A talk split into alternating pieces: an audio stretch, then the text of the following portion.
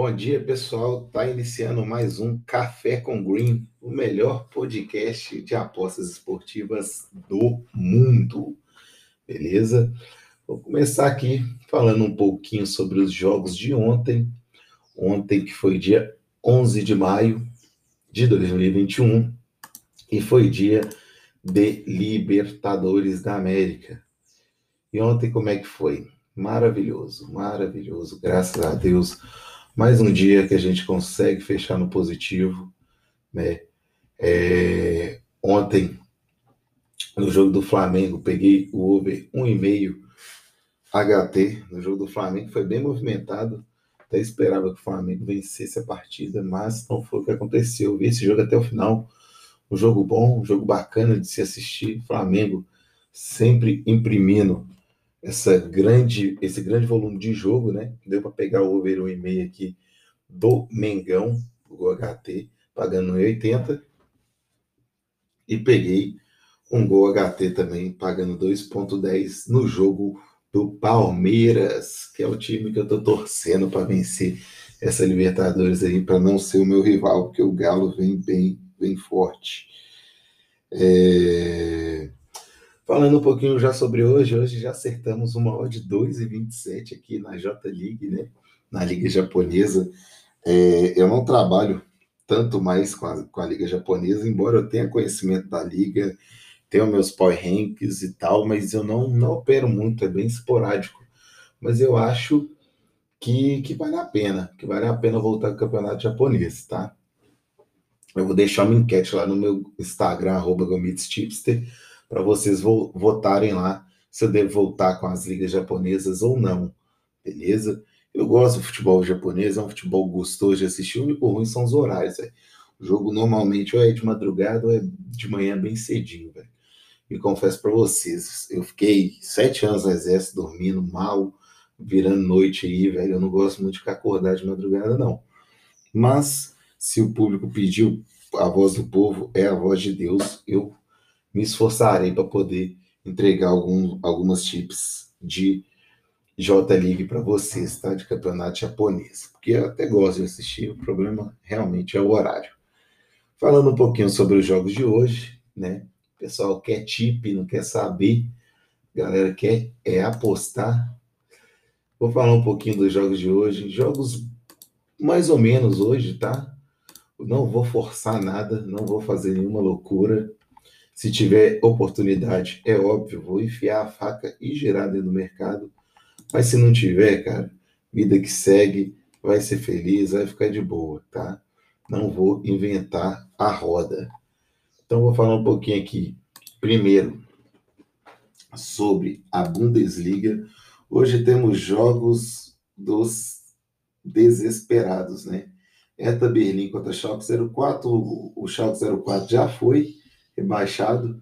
O Hertha Berlim está naquela bagunça ali, ó, só para vocês terem uma ideia. Com, nessa zona aqui de perigo, ó, o mais está melhorzinho, tem 36 pontos. Depois vem o Augsburg com 33. O Hertha Berlim, que está com um jogo a menos, tem 31, tá? fora da zona do rebaixamento. O Werder Bremen tem 31. O Arminia Bielefeld tem 31. Aqui ele já entra já no playoff para o rebaixamento, tá? O Arminia Bielefeld é, tem 31 pontos. O Colônia tem 29. E o Schalke 04 já foi Todd, tem 13. Beleza? Galera, o que, que eu quero fazer aqui nesse jogo? Se me der um cenário, até pela necessidade gigantesca que o Hertha tem de ganhar, eu vou buscar um golzinho HT. E o Schalke vem jogando bem, tá? Tenha perdido aí pro Hoffenheim, é porque o time é muito ruim mesmo, velho. Schalke não vem jogando mal. Ah, a, a, a race deles é ruim e tal. A forma deles são seis jogos, apenas uma vitória. Só que eles vêm apresentando bom futebol. Eu vi a evolução do time do Schalke. Até para poder jogar a Bundesliga 2, sabe? Então eu vejo que os caras estão esforçando um pouquinho mais mas é um time fraco, véio, é um time feio. Então, a mesma coisa eu falo do Hertha Berlim, né? Nos últimos seis jogos são quatro empates e duas vitórias. Tá, tá invicto, tá, mas não ganha de ninguém, né? E agora tá na hora de ganhar. Inclusive, ganhando agora, já começa a ficar mais confortável nessa fuga contra o rebaixamento. Esse é o jogo que ficou atrasado lá pelo surto de Covid que rolou lá em Berlim, beleza? Então, galera, o que eu falo é o seguinte: esse jogo aqui, um HT cabe? Cabe. A estatística tá do meu lado? Não. Estatisticamente falando, não é um jogo para o HT. Tá um expected de gols de 2,60, ambas marcam aí de 1,80. Não é um jogo que, nossa, vai chover gol. Mas se no live ali a gente conseguir fazer uma leitura positiva desse jogo, eu vou buscar, velho. Eu vou buscar. É a mesma situação do Chelsea e Arsenal, tá? Mesma situação do Chelsea Arsenal. Poxa, é um jogo super over HT. Não é, velho. Não é. Mas o Chelsea tem uma certa must win aqui nessa partida. O Liverpool tem um menos. Se ele vence esses jogamentos que ele tem, vai a 60. Já começa a incomodar ali. O Chelsea está até com 64, está um pouquinho mais confortável. Com a derrota ontem do West ontem não, né? Enquanto a, a última derrota do, do West para Everton, ficou um pouquinho mais confortável. Mas, mas, é aquele negócio, né, cara? O time do Chelsea também está envolvido. Ah, desculpa, pessoal, o Sony tá batendo aqui. O time do, do Chelsea está envolvido em final de Champions League, não tem uma mancha tão grande. E o Arsenal com 52 pontos, dá para chegar no, no, no Matematicamente, sim, mas não deve ser o caso, tá? Mas é um clássico do Big Six, né? Não sei porque o Arsenal faz parte desse Big Six, para mim é um time horroroso. Mas, respeitando a equipe aí, vamos vamos estudar, vamos ver em live. Também não é um jogo que, nossa, não é o supra-sumo do GHT, mas podemos buscar, talvez, quem sabe, né? Talvez a gente busque esse golzinho HT aí a favor do Chelsea ou do Arsenal, beleza? Vindo agora para a nossa terra, para o nosso continente, vou falar um pouquinho também desse jogo aqui entre. Peraí, entre Rentistas e São Paulo. Aqui, cara, o que acontece? O Rentistas é muito ruim. Rentistas é um time muito fraco. Muito, muito, muito fraco. Né? Só que joga em casa. Rentista joga em casa e tem a Machuin gigantesca, né?